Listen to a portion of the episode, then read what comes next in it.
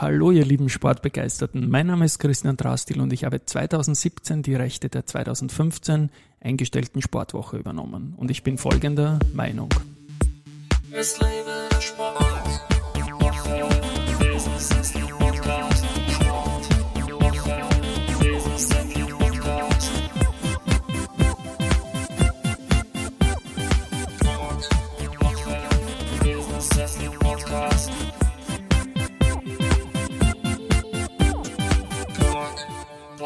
Ja, und die Mai-Folgen vom Sportwoche Business Athlete Podcast sind präsentiert von Mateka und Partner. Und heute habe ich zu mir zu Gast den Veranstalter der Midsummer Track Night, Christoph Sander. Sander.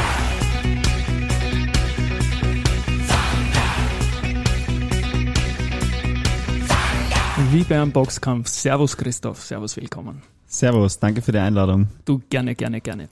Ähm, hast schon mal gehört, habe ich gehört, oder? Das Intro von ACDC. Ja, ich fühle mich wie 13 im Klassenraum der damaligen, weiß ich nicht, 3B des Biristen-Gymnasiums. War doch eine schöne Zeit, oder? Ja, war super. Also ähm, guter Schmäh auf jeden Fall. Hält ja, sich. Ich, ich mir gedacht, das muss einfach sein. Ja, Spiele ich vielleicht zum Ende dann noch einmal. Und ja, wir stellen dich einmal ganz kurz vor und auch warum ich dich heute eingeladen habe, weil es ist jetzt am Wochenende die siebte Midsummer Track Night, sechste. Okay, dann, er schaut mich an und sagt sechste, dann wird das wohl so stimmen. Aber dafür muss ich was, ich habe jetzt nicht aufgepasst zwischen sieben und sechs und du hast den Kalenderkunde höchstwahrscheinlich nicht aufgepasst. Wieso macht man eine Midsummer Track Night im Frühjahr? Und was ist das überhaupt? Ja, also was es ist, ist relativ schnell erklärt. Es ist Wiens größtes Leichtathletik-Meeting, mittlerweile auch mit sehr, sehr viel internationalem Flair. Ähm, der Name ist irgendwie aus einer Not herausgeboren, genauso wie das ganze Meeting. Ähm, es war auch nicht direkt meine Idee. Es gab einen wunderschönen Abend in St. Moritz, damals auf Höhentrainingslager, eben 2017. Und da saßen der Stefan Listerbart, ähm, guter Freund von mir, ähm, und noch andere, also Roland Fenzel, saßen wir irgendwie eben am Abend da. Wir haben überlegt, ähm, unser Herzensverein, die DSG Wien, hat irgendwie finanzielle Nöte bald, weil der Hauptsponsor weggefallen ist und eigentlich könnte man ja ein Meeting machen und es war aber schon eben, wie gesagt, Juli und dann habe ich mir so gedacht, ja gut, hm, irgendwie so Mitte im Sommer, das klingt ein bisschen öd, so Sommermeeting gibt's eh schon ewig und der Stefan ist sehr, sehr stark äh, beeinflusst gewesen von ähm, The Night of the 10 KPBs in London, was, was eine richtig geile Show ist. Und irgendwie kamen wir dann auf den Namen Midsummer Track Night. Ich habe mir auch gedacht, na gut, wenn es so quasi 15. August dann wird, äh, was das Ursprungsdatum war, dann ist es auch durchaus berechtigt. Das ist irgendwie in der Mitte vom Sommer. Ähm, jetzt schon nicht kalendarisch, aber zumindest, äh, wie sagt man da halt, vom, warte mal, meteorologisch, meteorologisch ist es die Mitte genau, vom Sommer und ja, und so. du hast eine gute Form, oder? Aufgebaut, nehme ich an, schon im, im August eigentlich, oder? Ja, genau, ich meine, das ist dann wieder, äh, je nachdem, wo der Höhepunkt liegt, wenn man da jetzt äh, leistungsdiagnostisch rangehen würde. Aber ja, so entstand der Name, dass er jetzt nicht mehr ganz passend ist, das ist mir auch klar, aber du wirst mir zustimmen, wenn man mal einen Namen, eine Marke begonnen hat aufzubauen, dann muss man da ein bisschen sozusagen ähm, ja, dabei bleiben. Definitiv und ich finde den Namen eigentlich auch extrem lässig mit Summer Track Night featuring Grandmaster Flash oder so fehlt noch irgendwie. Mir gefällt der Name, ich war auch in den Early Years dabei und ich muss jetzt mal sagen, es geht um Leichtathletik. Also es geht nicht um Heavy Metal, es geht nicht um Musik. Track steht in Wahrheit für Track and Field, nehme ich an, oder? Die, die Tracks auf dem... Genau, für die 400 Meter Laufbahn im Endeffekt. Genau. Oder eben Track and Field. Und wir haben jetzt die sechste Midsummer Track Night gehabt und es war eine große Veranstaltung, nämlich nicht nur für Spitzenleute in Österreich, beider Geschlechter. Du hast, glaube ich, sogar äh, Staatsmeisterschaftsläufe mitveranstaltet, aber dazu komme ich später. Zunächst, es war auch eine Everybody's Veranstaltung und das war ja auch mein Bezug dabei. Ich war in den frühen Jahren dabei, wollte meinen 10 Kilometer Rekord unter 40 drücken äh, habe damals einen genialen Basemaker, den ihr engagiert gehabt habt, gehabt, den Alfred Zungi. An ihm ist es nicht gescheitert. Mich hat es dann in der siebten oder ähm, nicht in der siebten Runde, sondern nach sieben Kilometern auf die Pappen gehauen. Und ich war dankbar, weil ich dann einfach eh nicht mehr können hätte, mich aufzudarappeln. Bis dahin waren wir gut auf Kurs.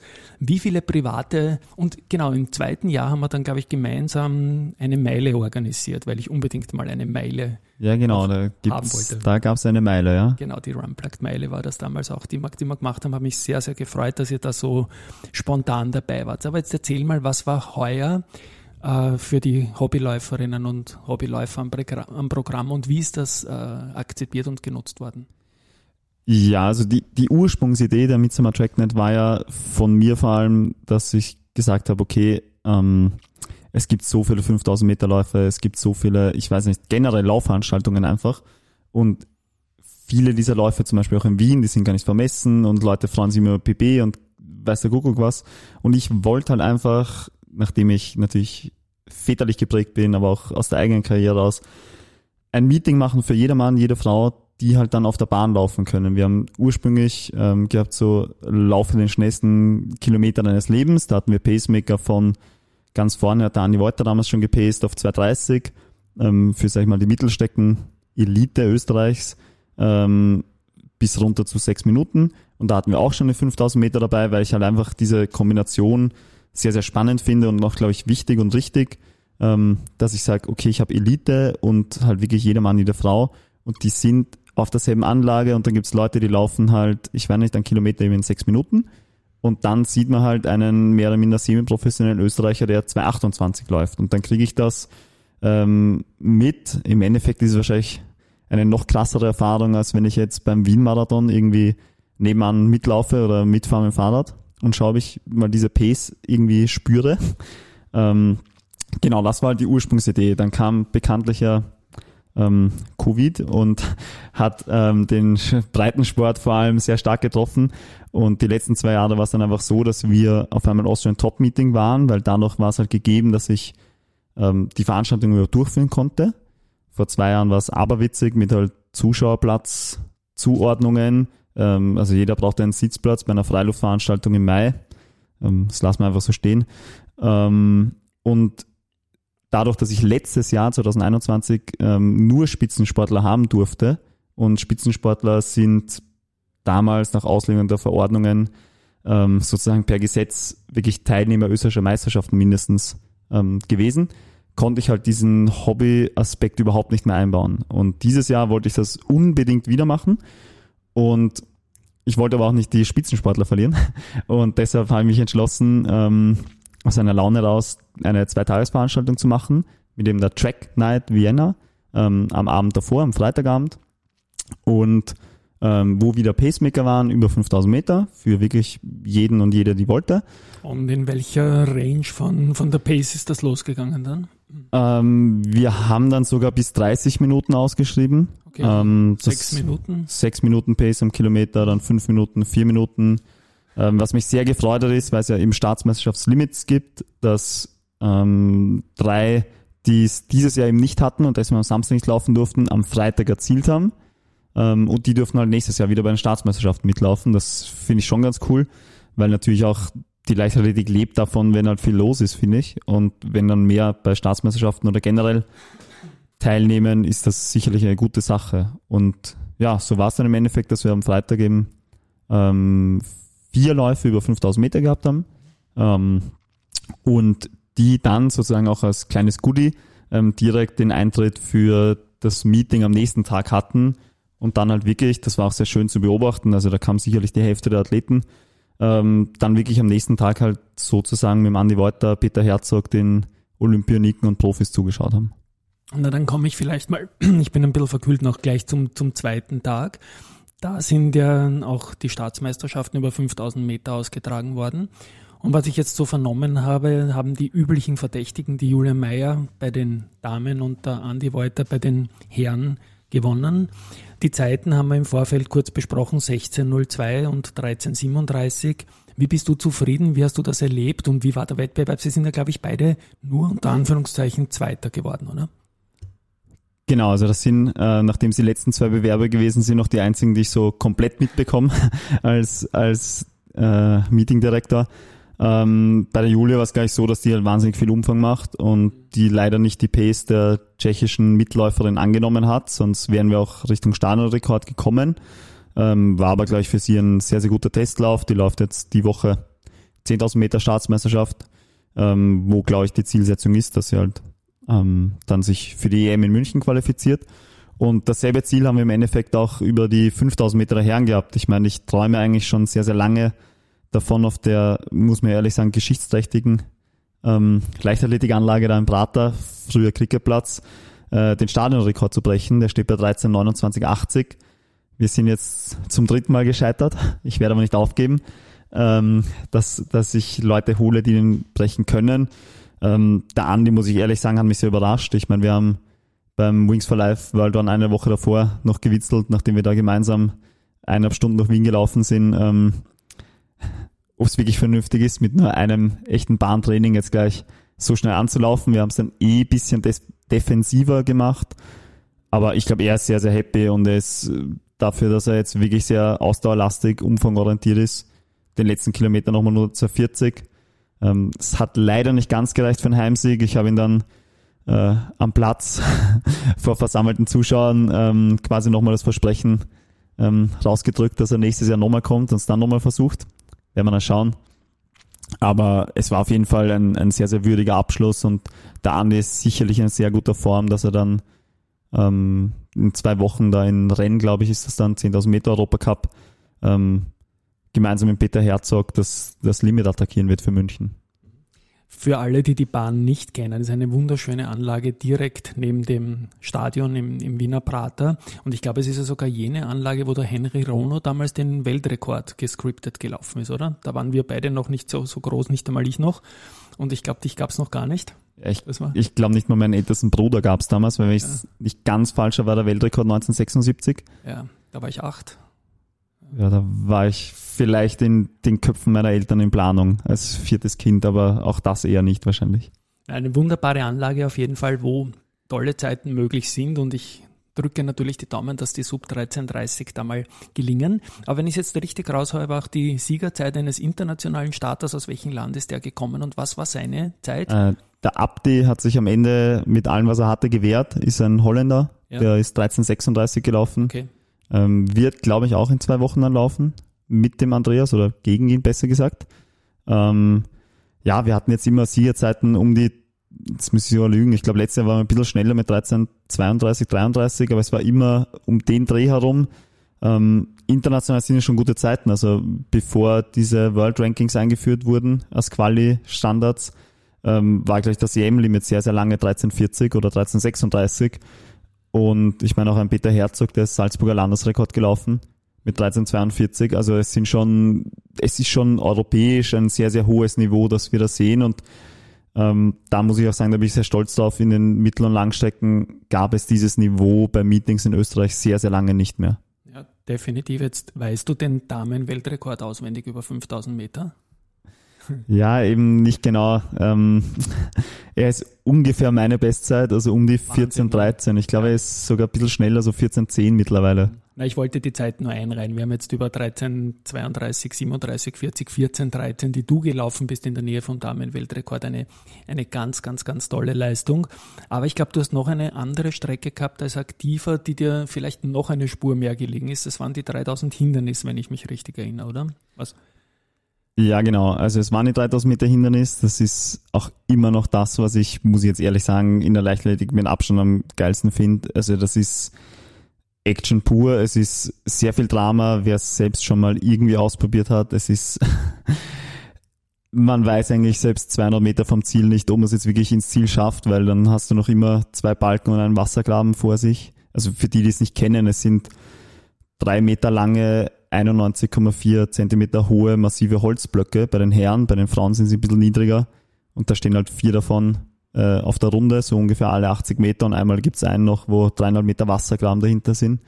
Also das ist schon, das ist schon ähm, sehr, sehr challenging.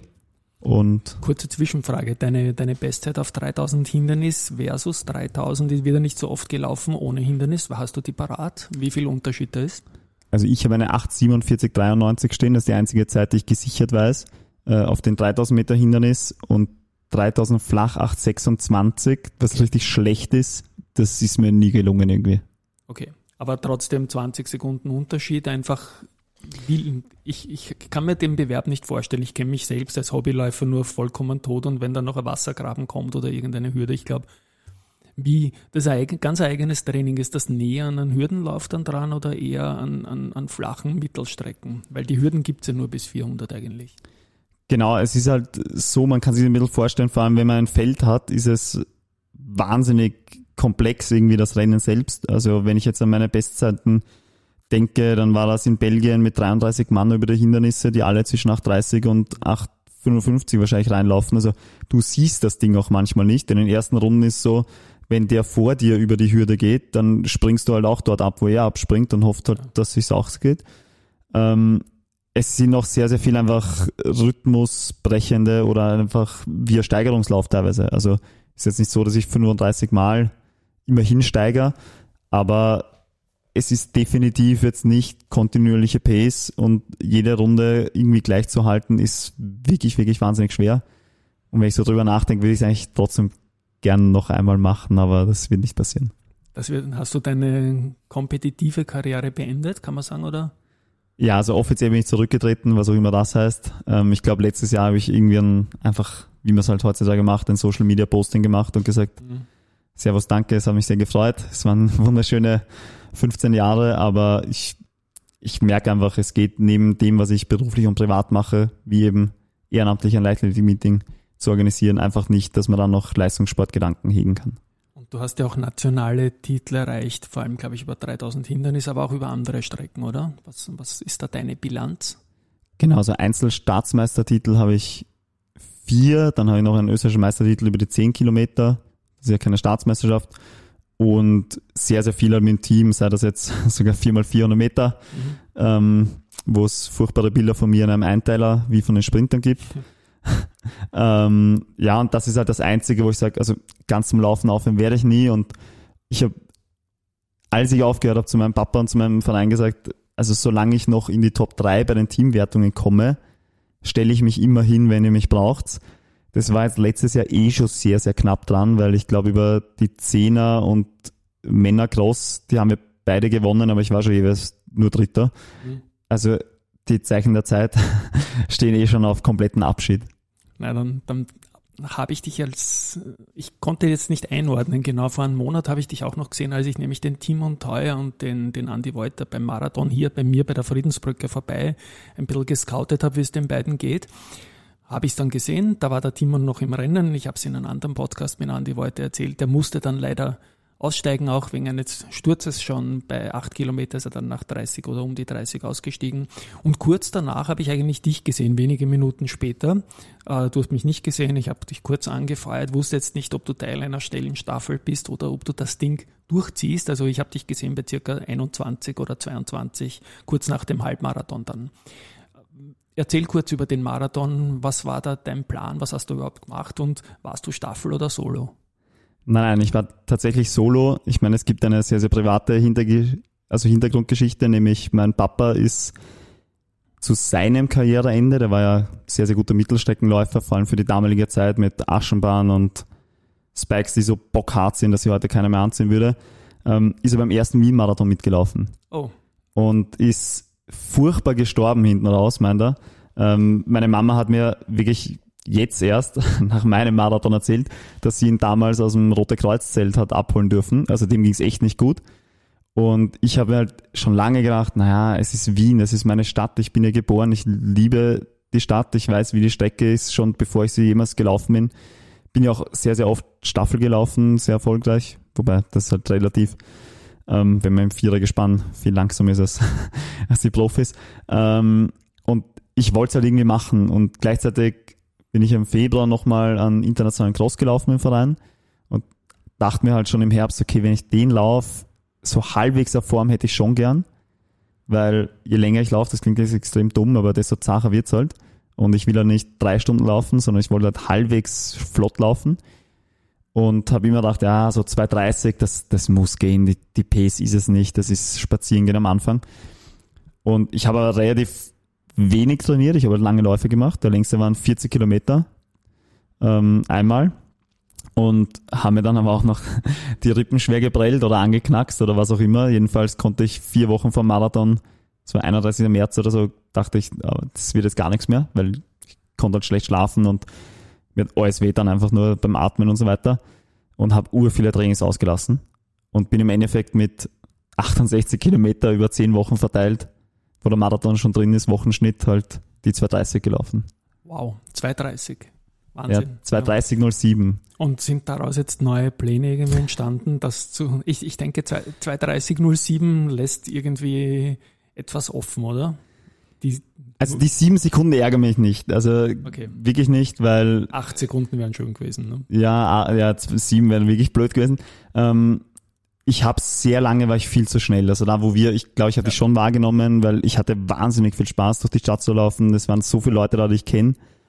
Ähm, aber die sieben Sekunden ärgern mich nicht, weil ich habe eigentlich gedacht, also sowas habe ich noch nie erlebt. Ich bin halt im Prater gelaufen und habe mir gedacht, ja, okay, jetzt rechnen wir durch, jetzt hast du zwei Stunden, acht Kilometer noch, wenn ich jetzt auf fünfer Schnitt runtersterbe, sind es noch 2,40, ist vollkommen in Ordnung, weil es hat sich einfach wirklich schlimm angefühlt. Also ich konnte, ich bin nicht mehr vorwärts gekommen, aber die Zeiten haben noch gestimmt. Ja. Und das habe ich so noch nie erlebt. Im Brat, also beim zweiten Mal im Brat, also genau, 35, also so 36 oder so herum. Also ich habe die Flasche, ich bin einmal stehen geblieben, weil ich die Flasche auch nicht erwischt habe bei 25.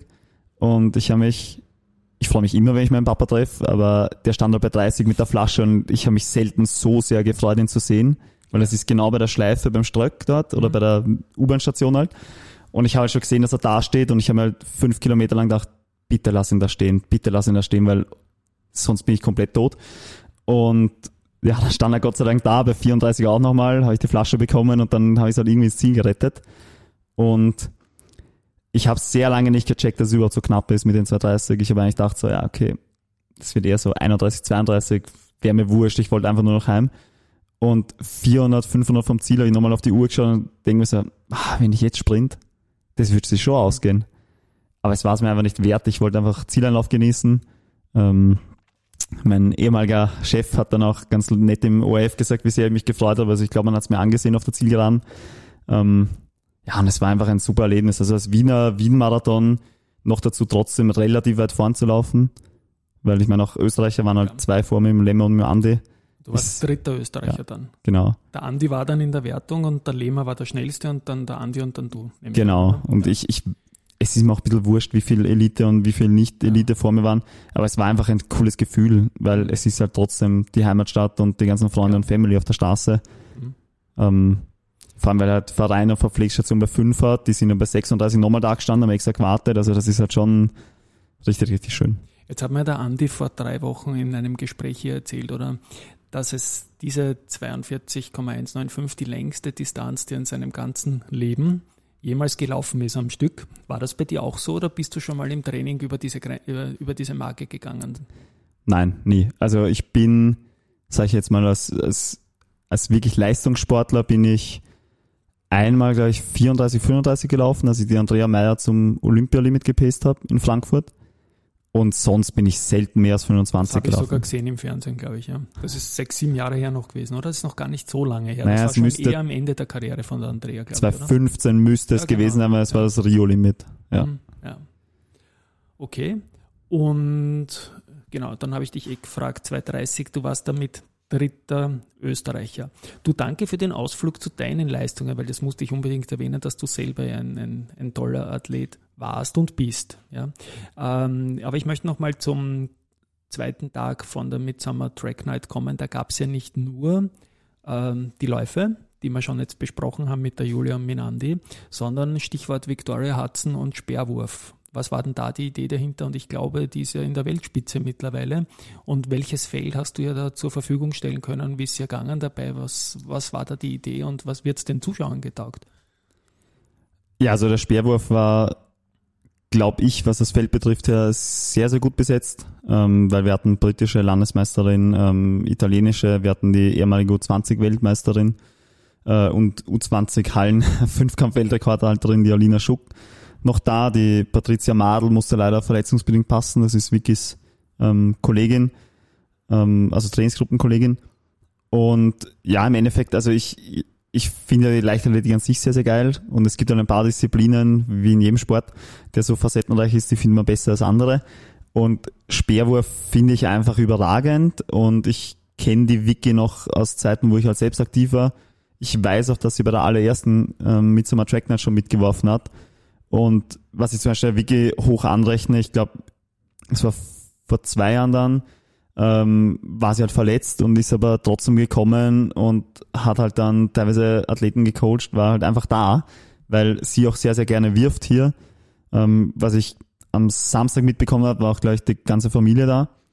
Und wir haben bei der Pressekonferenz gesagt, ja, wenn sie so 62 Meter wirft, dann wäre das einerseits natürlich Stadionrekord und andererseits ziemlich sicher das Ticket für München. Und das würde ich ihr als Olympionikin letztes Jahr sehr, sehr wünschen. Und im Endeffekt hat sie 91, äh, 61, 90 geworfen. Ähm, und das müsste eigentlich reichen. Also aktuell ist sie Nummer 9 der Weltrangliste, wenn ich es ganz richtig im Kopf habe. Und was schön war, war, ich habe, glaube ich, einen Wurf wirklich aktiv mitbekommen. Und das war halt der fünfte Versuch, wo sie halt den Rekord wirft. Und das ist schon geil. Also wenn man das sieht, das ist halt so unfassbar weit.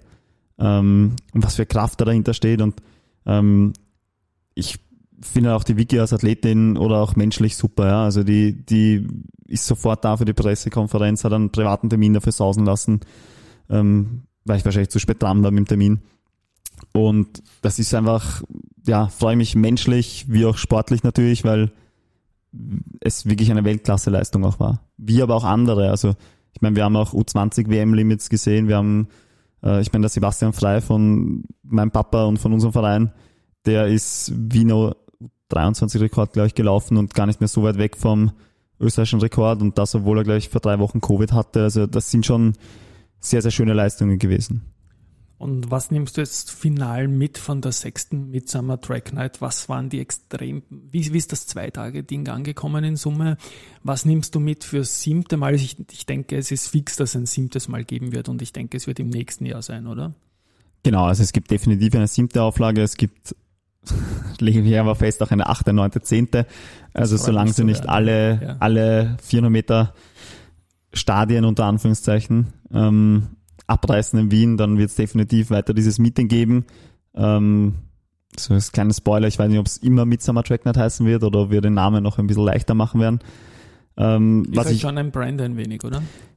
Genau, aber es ist vor allem für die Presse nicht ganz leicht immer zu wissen, ob Bindestrich und so weiter nicht. Ähm, das sind aber Details. Was ich mitnehme ist, ich glaube, es war, es war jetzt erstmal wirklich geiles Wetter für Mai. Also die letzten, vor zwei Jahren hat es nur geschüttet. Letztes Jahr war es so, dass ich viele Fotos von mir selbst habe, wo ich einfach in den Himmel schaue und hoffe, dass das Gewitter vorbeizieht.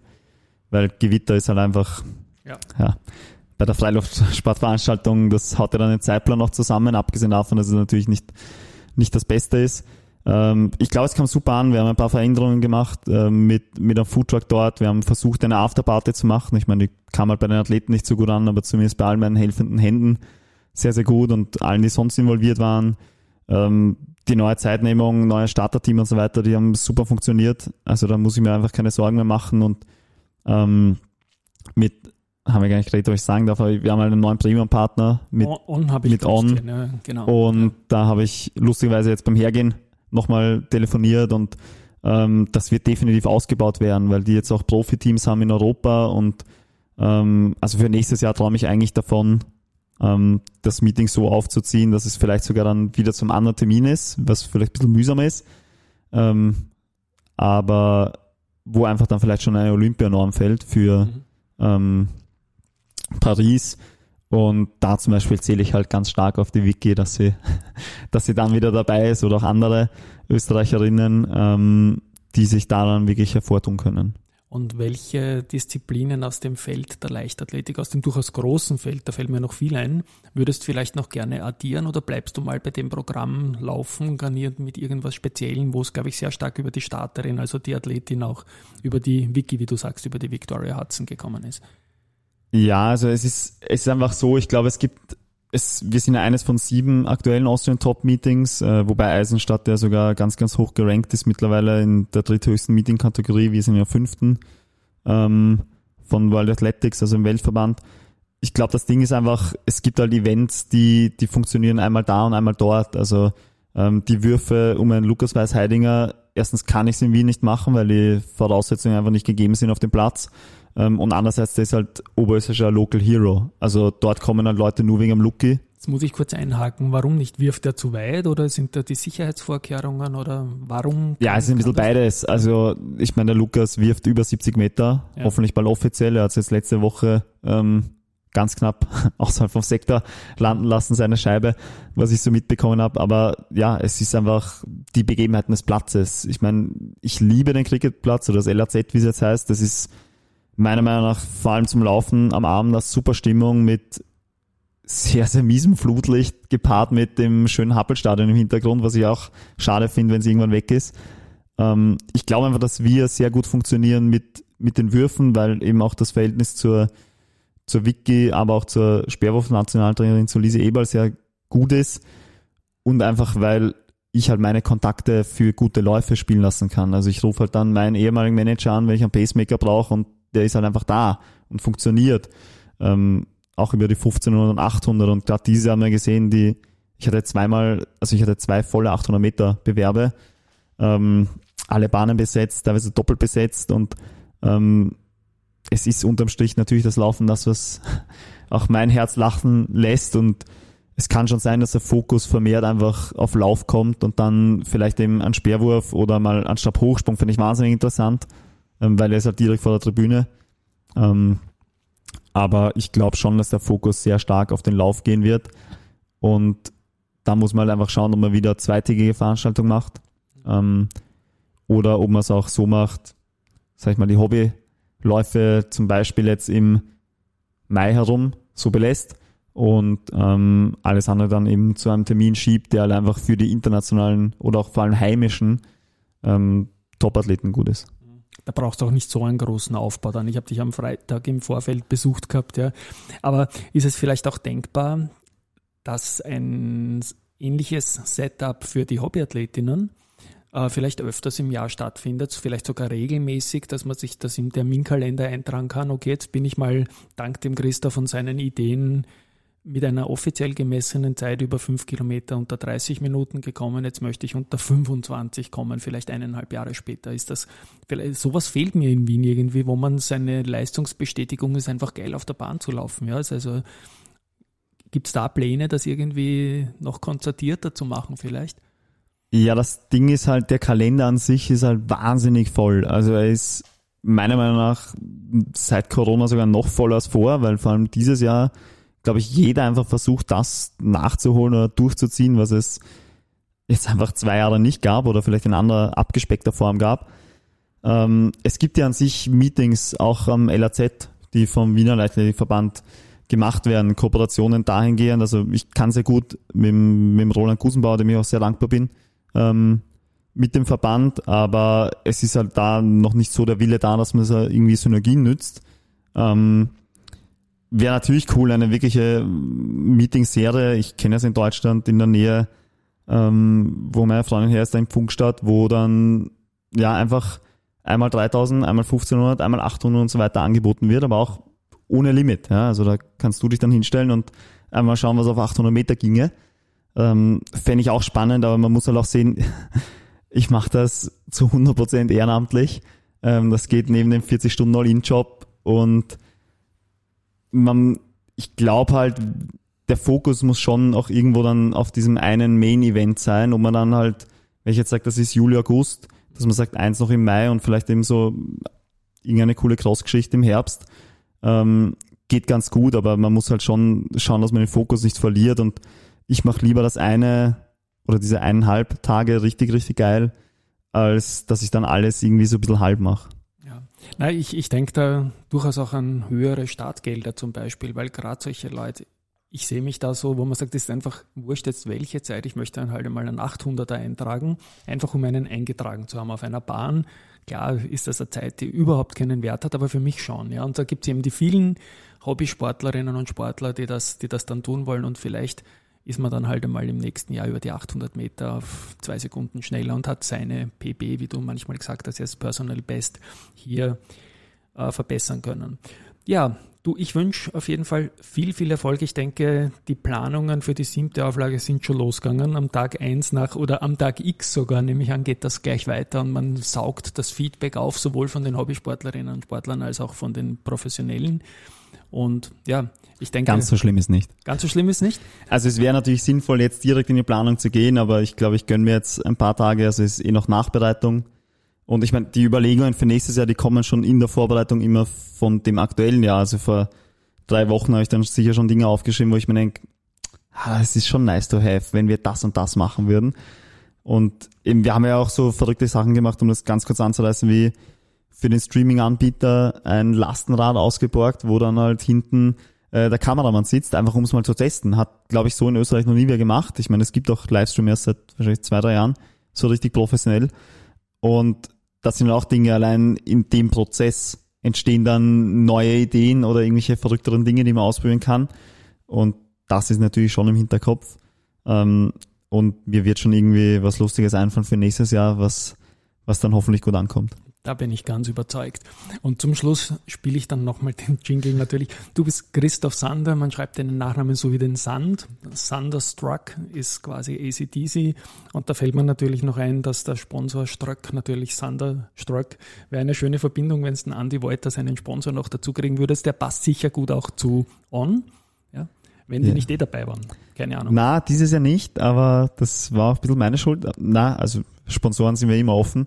Ähm, aber ich bin sehr glücklich über die Partner mit On und noch anderen. Genau, und Ströck ist ja, glaube ich, auch ein großer Supporter von Randsportarten, Leichtathletik. Ich weiß nicht, kann man Randsportart sagen überhaupt bei Leichtathletik? Ja, das oder? Schlimme ist, es wird so wahrgenommen. Ich meine, ja. das ist eigentlich die Kernsportart. Also ja. es gibt weniger andere Sportarten, die keine Berührungspunkte haben. Und das ist ja auch das, wirklich jetzt abschließend, warum ich die Leute so haben will, dass sie Bahn Leichtathletik aus näher Nähe sehen, weil das ist halt einfach, das muss gefördert werden. Das ist das, was jedes Kind machen sollte, glaube ich. Genau, das Niederschwelligste überhaupt. Ja.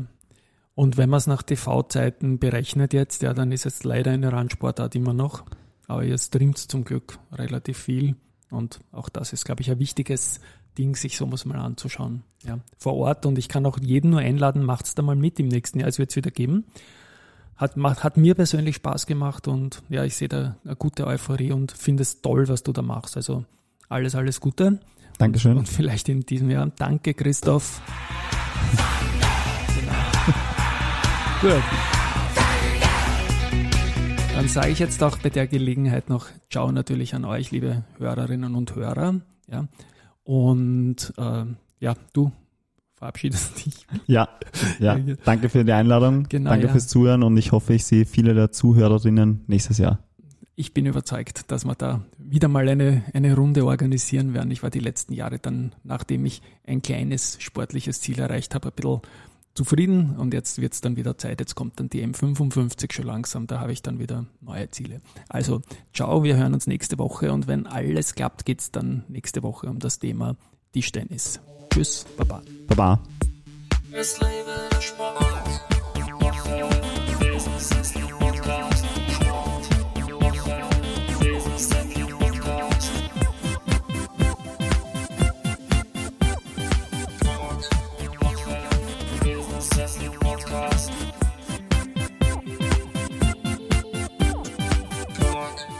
Woche, Business League Podcast.